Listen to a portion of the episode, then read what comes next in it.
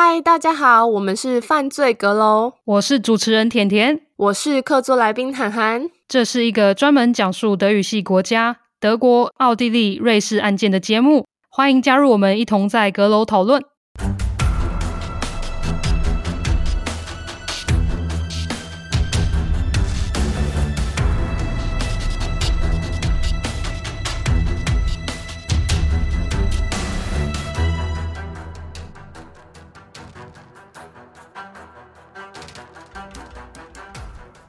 嗨，大家好，我是甜甜。嗨，我是涵涵。不知道大家有没有看过 Netflix 的影集《纸房子》？自己本身呢，超爱这部影集，可以说是我觉得名单中第一名吧，神剧。那除了他们戏剧张力够外，他们的节奏又快，而且剧情又非常的曲折离奇，所以每次追剧的时候，我的心情都跟着上下起伏。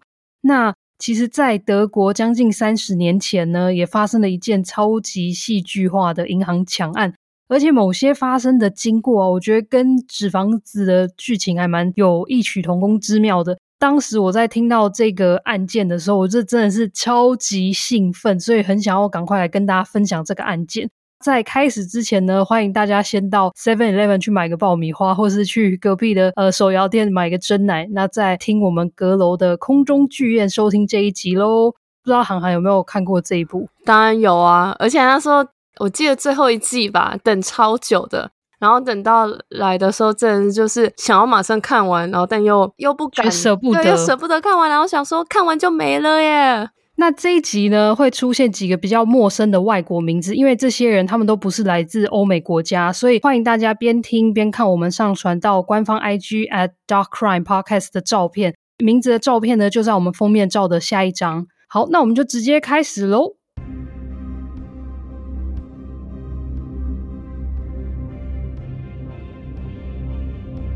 一九九五年的六月二十七日，星期二早上十点十五分，柏林西南部一个叫做 Zehlendorf 区域的一家 Commerzbank 银行前方停了一辆白色货车，里头坐着四位戴着面具、带着手枪与手榴弹的男子。他们冲进了当时营业中的银行大厅，立刻大吼叫现场的所有人趴下，然后把所有人的双臂都往后拉。用绑电线的绳子绑了起来，他们的大拇指。挟持了会员十位，银行职员六位，总共十六位的人质。后来受访的两位银行职员回忆，他们当下心想：“哦不，过去演习的银行抢案真的发生了，所以我现在就是应该要把现金交给抢匪，然后就这样结束了吧。”然后原本警方在接获通知有银行抢案的时候，也想说：“啊，这个抢案应该很快就会结束了吧。”因为过去的抢案通常就是历时三十到四十秒，那没想到这次的抢案非常的不一样。抢匪没有立刻拿走现金，驾车离开现场。抢匪的头头呢，要求银行分行的主任带他去地下室查看一下客户存放在银行的个人物品保险柜，还问了主任说有没有一个通用的钥匙，让他可以一次开全部的保险柜。主任说没有，那抢匪的头头就回说，如果让我找到钥匙的话，我就毙了你。后来他们拉下了所有银行的窗帘，敲坏了监视器，然后也在银行门口放置了几个炸弹，让警方就是没有机会靠近银行。那这次的抢案呢，总共历时了十八小时。当然，当下的警方还有人质不知道会僵持这么久。接获通报后的半个小时，特殊小组也抵达了现场。警方呢，他也封锁了周围区域与街道，要求所有的商家都停止营业，然后还找来了霹雳小组支援、谈判人员、坦克车、拆弹小组等。过不久，抢匪向其中一位人质说：“嘿，今天是你的幸运日。”然后他就交给这位人质一封信，要这位女士呢走出银行，交给警方。这位女士真的就毫发无伤的，在抢案刚开始的时候，就真的逃过了一劫。这封信的标题是写 For the Hong der Geiselnehmer”，挟持者的要求，就是明明正确的拼法是 F，但是抢匪写了 V。信中呢还出现了很多拼写跟文法错误。那反正信的内容呢，大致上就是抢匪要求警方一些东西，然后对警方呢设了一个期限，警方达到要求后呢，他们才会放人。而且抢匪还在信中强调，人命对他们来说一点都不重要。这些抢匪在信中，他们狮子大开口的向警方要求了赎金一千七百万马克，相当于欧元八百五十万，那新台币两亿六千三百万。而且警方呢要准备好一台让歹徒逃逸的货车，还有一架直升机。那这三个东西呢要在当天下午五点的时候准备好，也就是警方只有六个小时可以准备所有的东西。也太多钱了吧，八百五十万欧元。所以最后警方有筹到那么多钱吗？就六个小时可以做这些东西，然后还要直升机。警方没有筹到这么多钱，他们只筹到了大概三分之一，五百六十万的马克。不过也因为有这笔头期款，所以歹徒呢，他们就延长了最后期限，延长到了晚上七点。但是他们又向警方提出了几项要求，除了原本的赎金跟逃逸的车子外。他们还要求警方现在要把银行门口的金属低矮的栅栏拆掉。大家可以想象一下，就是去公园的时候呢，在草坪的周围可以看得到的那种低矮的栅栏。然后他们就说，警察要把那个栅栏拆掉，好让他们在有那个逃逸车子的时候呢，可以直接停在银行的门口，让他们可以直接从里头直接上车，然后让警方可能没有机会攻坚之类的。而且他们还说，警方只能找来一个只穿泳裤的工匠来拆除栅栏。不过呢，当时还好，警方有坚持下去，所以最后工人是有可以穿上防护装上阵的。因为毕竟要割那个栅栏，其实也真的还蛮危险，会喷那个火花。分行主任他就被抢匪从地下室又叫了上来，绑在一个很靠近电话的椅子上。他们就要主任跟警方联络。那他们为了避免主任观察四周，所以抢匪还在他头上套了一个袋子。特殊小组队长事后回忆，在碰到这个案子之前与之后。从来没有碰过歹徒让人质当传声筒啊，与警方联络。通常的警方也是透过与歹徒通话，第一次有实际接触到他们的机会，透过他们的声音啊、语调、用字遣词等等的，去大概猜测电话另一端歹徒的特征。不过这次的歹徒从写信，信里头的内容呢，他们都是用那种杂志字母剪下来拼凑而成的。然后在讲电话的时候，也是透过第三者。主任呢，就是照着歹徒给的信念，所以其实警方真的完全没有实际接触到歹徒。那这样子，警方除了被动等待电话，还有筹备东西之外，他们还有做什么行动，想办法去救出人质吗？其实，在银行的那个大楼里面呢，有两层楼。那银行在一楼跟地下室，然后二楼则是住宅公寓，所以霹雳小组在有试着进去这个二楼的公寓，想办法从那边呢，可能找到一些有办法连接到银行的地方。不过当然抢匪也没这么笨，他们有察觉到楼上有人，所以他们开始就拿着枪呢往天花板射击，也在银行内制造了很多噪音，像是敲敲打打。因为他们除了不想让警方靠近以外，其实他们是故意要制造噪音的。来盖过其他的声音。至于要盖过什么声音呢？我现在就先卖个关子。来到下午五点的时候，抢匪就向在场的人质说：“如果警方没有在七点完成任务的话呢，他们就会射县长其中一个人的膝盖。”那某位人质就被抢匪从后方拍了肩，要他站起来去坐在一个椅子上。这位人质在事后回忆的时候，当下他站起来，全身发抖，然后腿软。他在事后受访回忆这段经过，他的声音也是充满了颤抖。那时间来到了晚上六点半，只穿着泳裤的警察准备好五个装着麻布袋的现金，来到了银行门口。金额是抢匪索取的三分之一。我刚刚有说五百六十万马克。警察想用这个方式来争取更多的时间，也许他们是真的有办法在六个小时筹到这么多钱，可以他们就是不要让抢匪这么快容易得到他们想要的东西。但是事后证明，警方这个举动其实是在助抢匪一臂之力。再继续来卖个关子。那虽然赎金已经放置在银行门口，不过是直到晚上八点半才有动静。警方就以为抢匪可能会派自己的人去拿现金，没想到出来的呢是分行的主任，所以警方根本又没有机会跟抢匪有接触，或是做任何的攻击或是攻坚。而分行主任在被一个纪录片受访的时候说。其实当时是他自己向抢匪去提议帮他们拿钱的，抢匪们当下就是讨论过后，觉得主任的提议还不错，所以就让主任去门口拿钱了。不过他还是向主任说，如果他敢逃跑的话，有两个抢匪会拿着枪监视他的一举一动，所以如果主任不照计划走的话，就会立刻射击主任。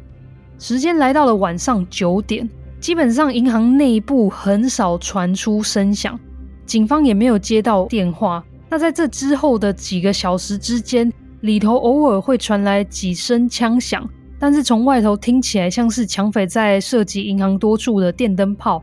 好险，就是人质到此为止还没有真的被射击膝盖或是被枪击。直到了晚上十一点半，警方跟抢匪又再次做交涉，抢匪下了最后的通牒，警方一定要在半夜两点的时候把赎金以及逃逸的车准备好。抢匪用了胶带再次的缠绕已经被捆绑住的所有人质们，每位人质呢也被套上了麻布袋。当人质以为现在真的要发生什么事的时候，却什么事都没有发生。案发现场安静的让人质们听得到时钟的声音。就这样，半夜一点过去了，两点过去了，人质们依然安然无恙的待在银行内部。现场却再也没有听到抢匪的脚步声。半夜两点，期限到了，还是什么事都没有发生。警方后来在两点多的时候打电话到银行内部，想要再跟抢匪交涉，结果打过去的时候呢，都没有人来接听。后来人质他们也开始口渴，想要喝水，有些人甚至想要上厕所。不过他们不管怎么喊，抢匪就是没有出现。就这样，时间来到了半夜三点。警方又试着打了几次电话，一样还是没有人接。后来，终于有几位人质成功的松脱了捆绑，掀起了头上的麻布袋后，接听了警方打来的电话。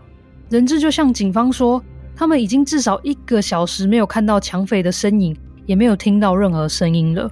最后，霹雳小组在人质被挟持了将近十七个小时后，就是半夜三点四十五分的时候，进入了银行内部。赶紧救出了人质。当他们把银行内所有的空间都搜过一遍的时候，他们竟然找不到抢匪，抢匪就这样消失了。抢匪跑去哪里了？警方不是有包围整个建筑物跟封锁附近的区域路段吗？抢匪到底是怎么消失的？没有，当时警方也是傻眼的。他们当时真的是抱团，嘿，狼嘞！他们就想说，会不会是漏掉了一个逃生出口吧？不过现场查看后，他们并没有漏掉任何一扇门或是出口。那到底抢匪是怎么逃走的呢？哈哈，这就是我觉得这个案件太精彩的地方。从我开头跟大家分享纸房子的影集后，阁友们现在应该不难想象，抢匪们还有一个方式可以逃离现场，而且是无声无息地离开，那就是钻地道。没错。警方在地下室找到了一个大约一公尺半宽的洞，而且这个洞的后方呢，是一个大约七十乘以七十五公分大小的通道。抢匪们就是这样离开银行的。警方最后才恍然大悟，原来赎金啊，还有什么奇奇怪怪的要求，全部都是骗局，全部都是抢匪要用来转移警方焦点的方式。那因为抢匪在犯案的时候，他们都有戴上面罩。所以人质在被救出来问话的时候，没有办法提供警方太多的线索。警方就试着从抢匪留在银行的东西来采取指纹，或是找一些其他的东西可以连接到抢匪的线索。不过，当然抢匪也不是省油的灯，基本上他们留在现场的物品，像是有枪啊，或是其他的衣服啊等等的，都是经过清洗后没有留下任何指纹才留在现场的。那地下室那四百个个人保险柜。其中两百零七个保险柜被用力的敲开，地上呢散布着许多个人的重要文件、昂贵的珠宝品项。抢匪只拿走了保险柜的现金，像是美金啊，还有其他的现金跟比较贵重的物品。那你们可能会想说，为何现金不存放在户头内？主要是很多有钱人呐、啊，他们的现金可能是黑钱，或是呃洗钱啊，或是在灰色地带的方式拿到的。所以其实他们也不敢明目张胆的就放进存进银行户头内。那银行通常在有客户来申请这种个人保险柜的时候，他们也不会过问说里头的东西到底是什么。所以他们就是给了这个保险柜，然后给了钥匙之后呢，只有客户有这个钥匙。那也就是说，银行完全不知道保险柜里面的金额跟被偷的物品的价值到底是多少。因此，警方能确定抢匪带走的现金。就是他们当初给的三分之一的赎金五百六十万马克外，他们大概只能猜测保险柜里面的金额可能达到一千万马克或是更多，可是确切的金额到现在也还是没有人知道。那警方现在要怎么办案？人直接消失了，欸，钻进地下隧道也去看看吗？他们看到隧道，其实他们不敢直接进去，主要的理由是他们当下不知道隧道的长度，那也不知道抢匪是不是还在里面，或是抢匪有没有因为为了要延误警方的办案，所以去设置了炸弹之类的。所以警方先派了装有摄影机的机器人进入了隧道查看。那他们也试着呢要去找另外一头隧道的出口或是入口。那在附近寻找潜在逃逸的出口的时候，警方就有发现一个在银行附近的车库。其实车库还蛮平常的嘛，可是最怪的地方是这个车库有一个大开的窗户。进去了车库后，警方还真的有找到可疑的地方。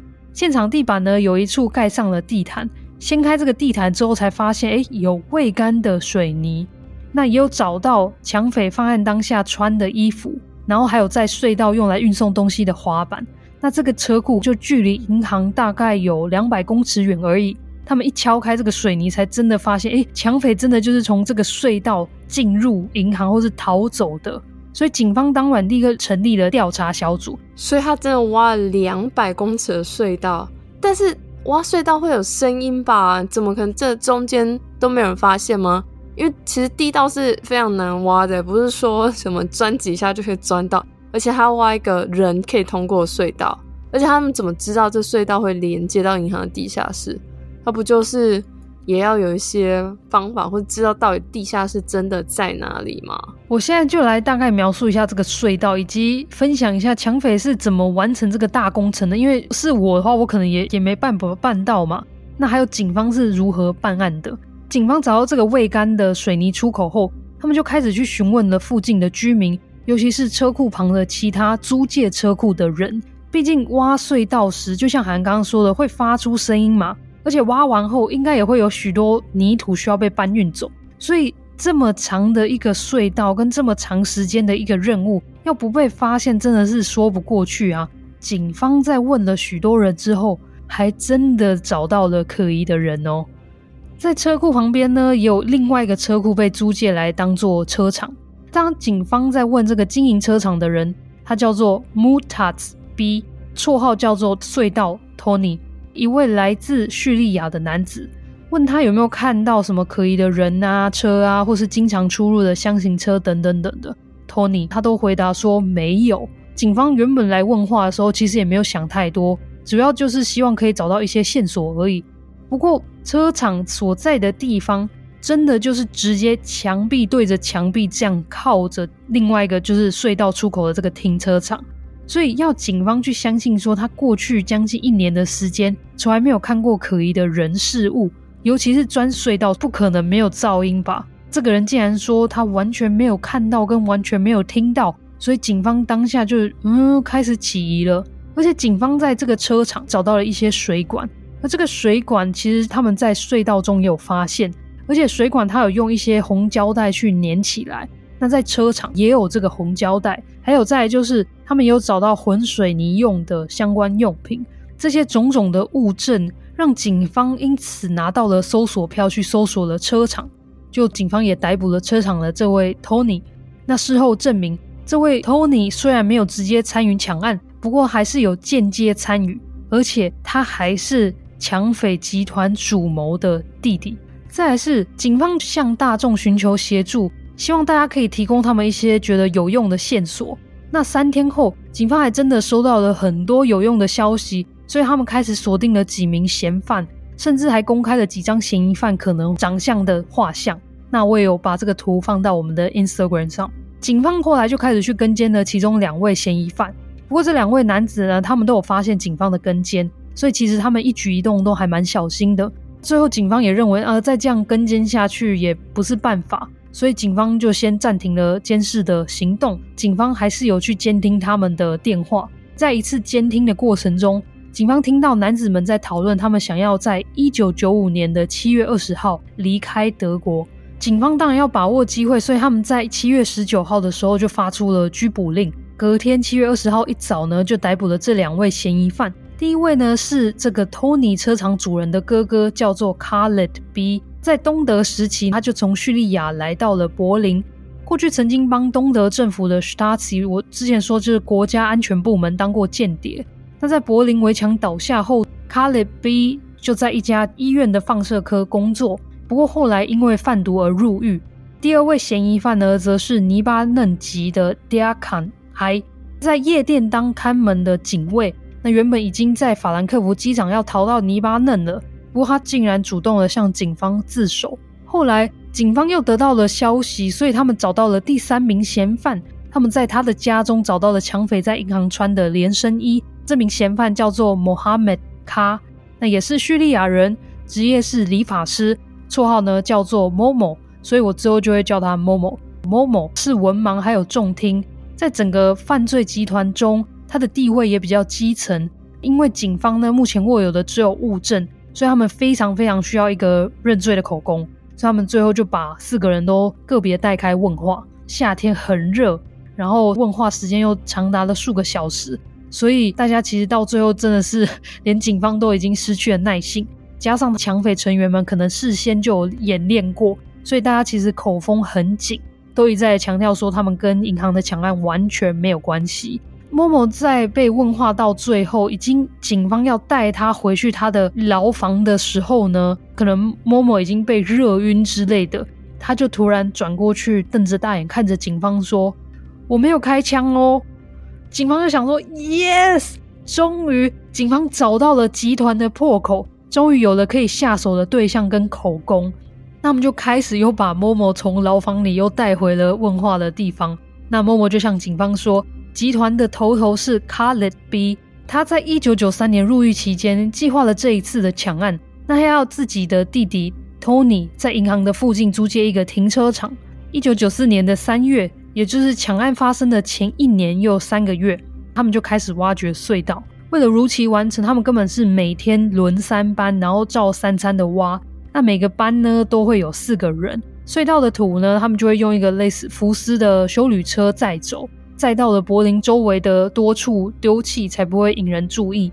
但你我都应该知道，就算想要挖隧道，说真的，可能也会乱挖，或是挖错的话，造成隧道崩塌之类的，也很危险，或是会被人家发现。集团中呢，其实有一个人很懂隧道，那就是我刚上头提到的第二名嫌犯，黎巴嫩籍的 Diakan I。过去在巴勒斯坦有学如何挖掘隧道，所以他的角色至关重要，是主谋 Khaled B 的好兄弟，也是集团的大老二。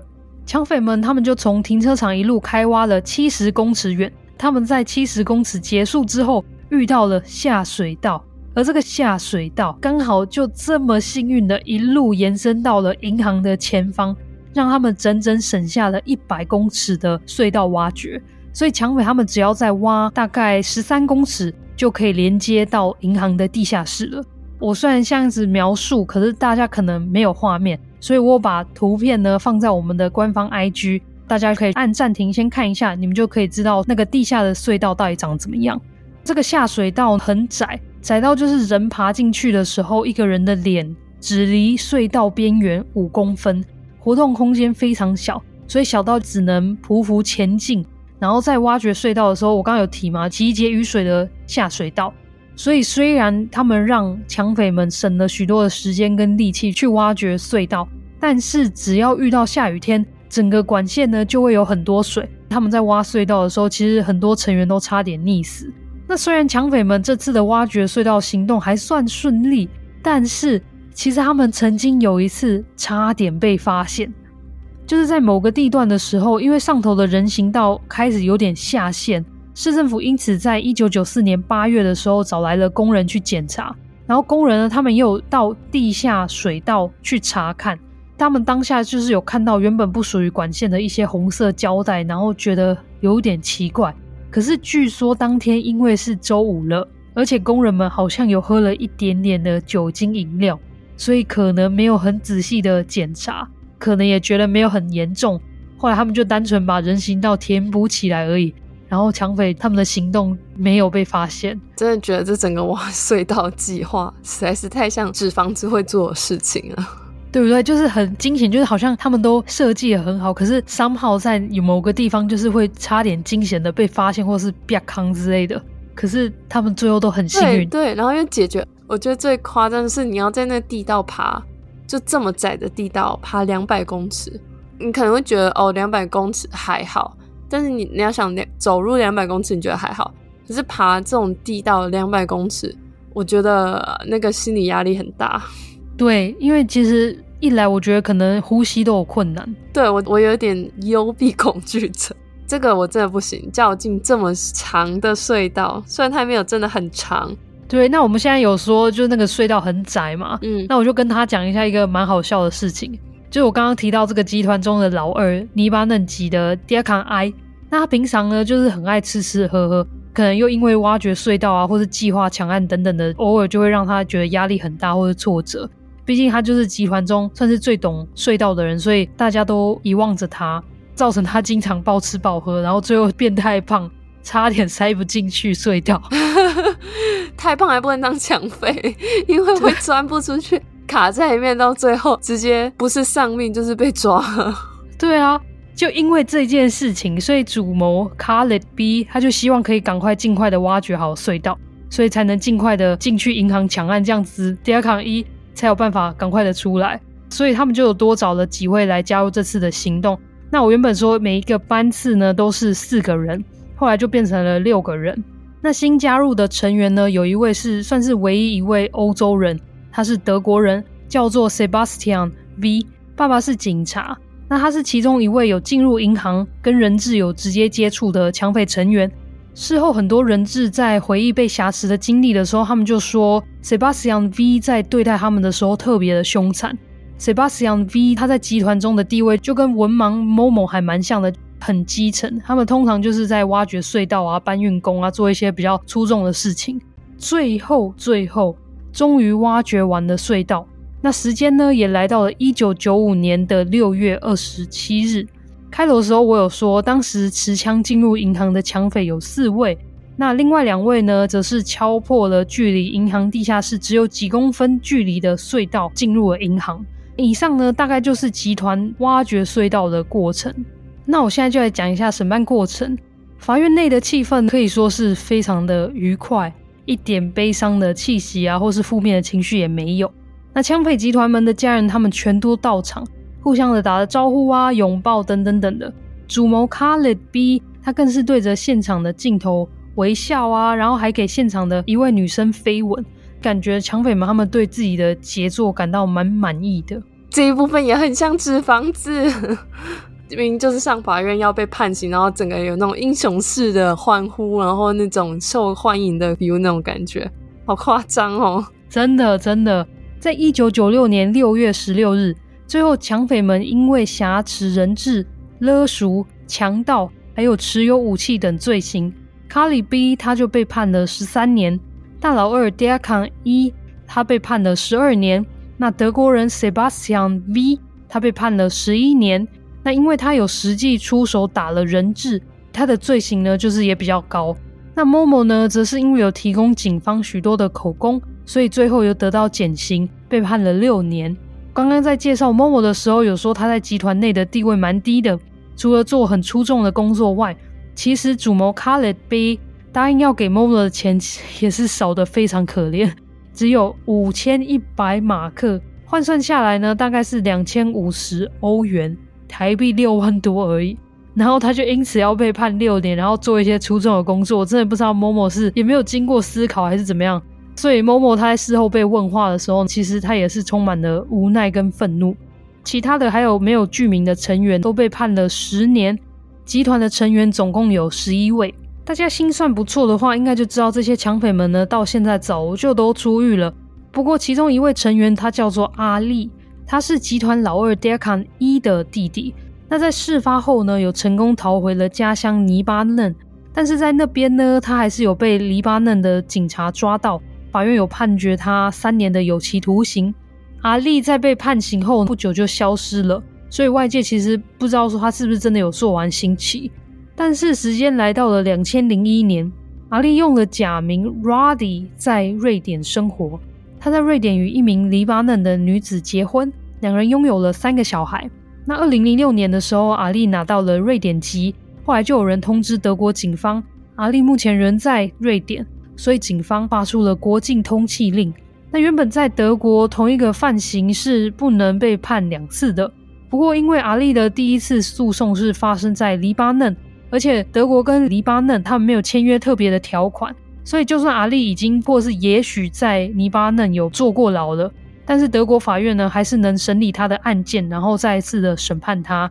那阿力在事后受访的时候表示，他没有想过事情都经过了这么久，然后德国警方还对他有兴趣。对啊，过了那么久，所以阿力有被德国法院判刑吗？阿力参与抢案的时候，他的年纪其实是十九岁，所以德国法院判了他四年的有期徒刑而已。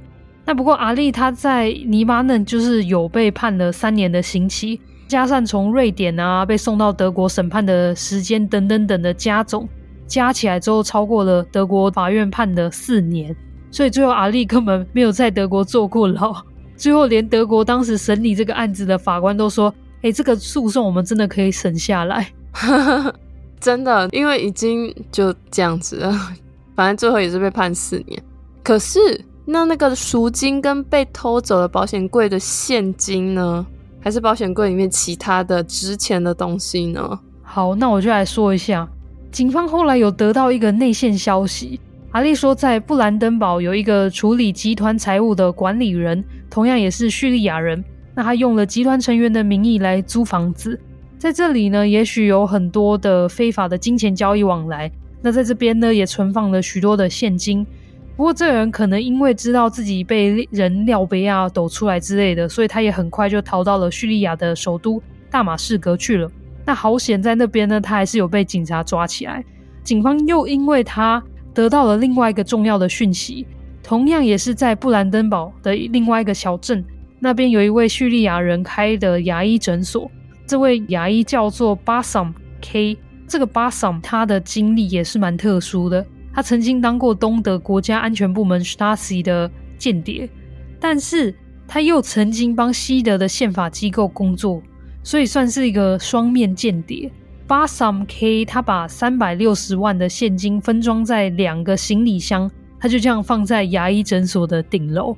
Bassam K 在被抖出来，然后被警察抓起来之后，他就有向警方承认自己接手了银行抢来的现金。他的波兰籍老婆也知道抢案跟现金，他甚至把其中的六十万马克带到了波兰家人那边去存放。警方也有在主谋 Khaled B 的叙利亚大马士革家人的家中。又找到了九十万马克的现金，不过我有说到嘛，警方当时给抢匪的赎金是五百六十万马克，然后再加上保险柜的现金，那我想最后警方其实真正找到从抢匪那边发现的，大概就只有总金额的三分之一而已吧。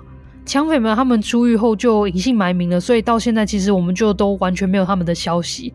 那至于这个三分之二的现金或是赃物啊，没有人找得到他，也就是说，抢匪们他们出狱后的人生可能过得还不错。好啦，以上就是今天分享的案件，希望大家会喜欢喽。不知道韩寒听完之后有没有什么想法？我觉得他们现在搞不好，可能东南亚某个或是加勒比海某个小岛过得非常快乐的生活，然后有超多钱，有可能。我觉得钱早要被洗掉了，早就已经早就已经全部都送送去洗掉了。诶，坐十年的牢出来好了，他们可能本来想说没有要坐牢嘛，可以直接过一阵子。我猜其实他们应该这么聪明，应该也不会马上花钱，可能也是大概过个十年，他们才会开始花这一笔钱。有一个消息是说，那时候卡雷 B 就是这个主谋在坐牢的时候，就是被银行抢案被抓到之后坐牢，然后他就有在聊天的时候跟他的监狱里面的发型师说，其实他们有。把很多现金都埋在就是要挖土机可能要挖到很底部才找得到的地方，对，所以他们现在应该就是都在使用这些钱吧。内容真的非常的精彩，就很像在听一个 Netflix 的剧的那种感觉。但是虽然我们或是至少我觉得这个犯案的经过很酷，或是很特别，甚至有很多后来外界或是警方、法官怎么之类，他们就说他们其实也没有想要对他们致意。但是他们说不得不承认，他们这个整个作案的计划真的是太特别了。他们就是用那个德德文叫做 genial genius，嗯，形容来形容他们。但是我必须说，当时现场有十六位人质，如果我们被抓成人质的话，我大概也会闪尿。所以其实很多人他们到现在还有一些阴影在，所以也不是说我们真的要去崇拜，或是觉得这样的行为就是很好，就影集看看就好了啦。现在就继续来讲一下我们的赞助，还有苹果的留言。感谢有 Cindy 加入了我们赞助咖啡的方案，真的非常感谢 Cindy 的加入，谢谢。谢谢。其实我们一直都没有太高调的去跟大家分享或是宣传说我们有这个赞助的方案，但是我必须说，韩寒跟我现在的生活真的是忙到太忙，真的是爆炸，所以。我们真的能让节目继续更新下去，真的是因为这些人的赞助的加入。有时候我就跟我先生说：“哎，我对这些人有一个责任在，因为我觉得他们这么愿意去支持我们节目，然后我当然真的也要尽量的去更新节目。但是只能说，每一个留言或是每一个赞助或是支持，对我们来说真的都是让我们更继续做下去的动力。因为有些时候真的太忙的时候，特辑有分享过，制作一集节目真的。”花非常非常多的时间，所以如果大家未来还有能力的话，非常欢迎大家加入我们的赞助方案。详细的资讯呢，欢迎大家点击我们的链接，就是到 Mixer Box 在资讯栏里面。接下来，请侃侃来分享几则 Apple Podcast 的留言。好的，第一则留言是标题是 “Go Go”，他说很喜欢主持人两位的声音，刚开始听德国案件不太习惯，平常都听美国跟台湾。但听了几集之后，觉得越来越好听，实在是太稀有了，请继续加油，或默默的支持两位的爱心，谢谢。有留言就不算默默支持了，真的，我正想说，真的很感谢你，可以高调支持，不需要默默的。对，因为我们最近其实跟一些歌友，我们都会有互下互下的互动，互互下私 下私下。讲话讲太快，私下的互动，所以真的也欢迎大家来烦我们。虽然我们有时候比较晚回之类的，但是我们对于每一则留言啊，每一个讯息都会很郑重的对待。那下一则留言标题是加油，然后是一个四颗星的留言。他说：“甜甜口条很不错，但韩韩口条有待加强，还要担任插嘴职，不断输出个人意见，而且有件，而且有些意见很无言，人设蛮失败的。”故事不错，希望可以改善，加油！过去有些人在讲说韩寒的口齿不清，或是不张开嘴巴这些话，这是事实。但是韩寒的口条，我觉得是还可以吧。而且你要说担任插嘴，我觉得主要是因为我们都是用通话来录音，所以我们没有看到彼此，我们没办法用眼神来看说，哎，下一个是你讲，或者下一个是我讲。所以当然有时候会有重叠到的时候，但是呢，因为就是有重叠到，可是两个都很重要的时候，就会被外人可能听起来。觉得我们在插嘴抢对方的话。说真的，其实韩寒的角色一直以来现在就是听众跟客座来宾，所以他输出个人的意见，我觉得是正常的。因为毕竟完全不发表任何意见的话，这也不是我们想要创作的方式，因为就会觉得很严肃。我根本是在报新闻就好了。你说人设很失败，可是这就是韩寒的个性或者他的想法，所以我们没有任何的人设，那就是这样子。但是我们当然。还是有收到你的回馈，所以我们还是会调整吗？改进一下口条。对对对，改进一下口条。对，对但是前面其实还是有很多听众跟我们说，很多歌友跟我们说，觉得我问的一些问题，可能是当下听到故事的那个阶段，听众会想要问的问题。所以我觉得可能就是有好有坏啦。然后有些人可以接受，有些人不能接受，或是有些问题真的觉得很像在插嘴，我们可能之后就会再调整一下这样子。好，我发现了一个致命的错误，就是 刚刚在讲留言的时候都没有讲到名字，所以呢，我想要补充一下，第一个留那个标题是 “Go Go” 的名字是刘欧许，第二个留加油的留言的是乔轩零二零二，这是第二者留言，第三者留言呢也是台湾的留言是青雾，标题是很棒的德语系国家真实犯罪 Podcast。我终于 catch up 所有的集数了，可以来留言了。我也终于听了 Q&A，我觉得你们真的很认真，要找这些资料，好比做一份论文。尤其这是你们闲暇时间做的资料，辛苦了。我很喜欢你们叙述案件的方式，虽然对我而言有点太慢，但这应该是我本身是一个很快速的人，这用一点二五倍的速度播放就可以解决。也很喜欢甜甜韩韩的真性情，会有很棒的语助词。还是要说，真的辛苦了，在工作之外花时间做自己喜欢的事情，真的要有很大的决心。希望你们继续加油哦，谢谢。对，其实也不一定要听完才能留言呢。你每一集听完。就是有什么想法都可以私讯我们，或是都可以留言。只是 Apple Podcast 它比较没有办法针对某一集留言而已。不过你也可以写第二季第三集，或是第三季第一集，我觉得怎么样怎么样也很不错。嗯、或是可以直接私讯我们，或是直接在 IG 下面留言。其实这个青吴呢，他是 Eileen。那在上一集的时候，我们有分享，他也是新加入我们赞助的行列。他私底下也真的会跟我们在 Instagram 互动。除了他刚刚喊完的建议以外呢，大家也可以使用 Mixer Box，因为我都会回每一则留言。就算你给我给一个表情符号 emoji，我也会回你 emoji 的那种。而且 Mixer Box 它的好处是，它可以每一集在底下留言，所以很推荐大家使用这个 App。那以上就是我们今天这一集再次的呼吁跟鼓励大家来留言跟赞助我们。我们下次见喽，拜拜。那我们下次见，我们是 Dark Crime 犯罪阁楼。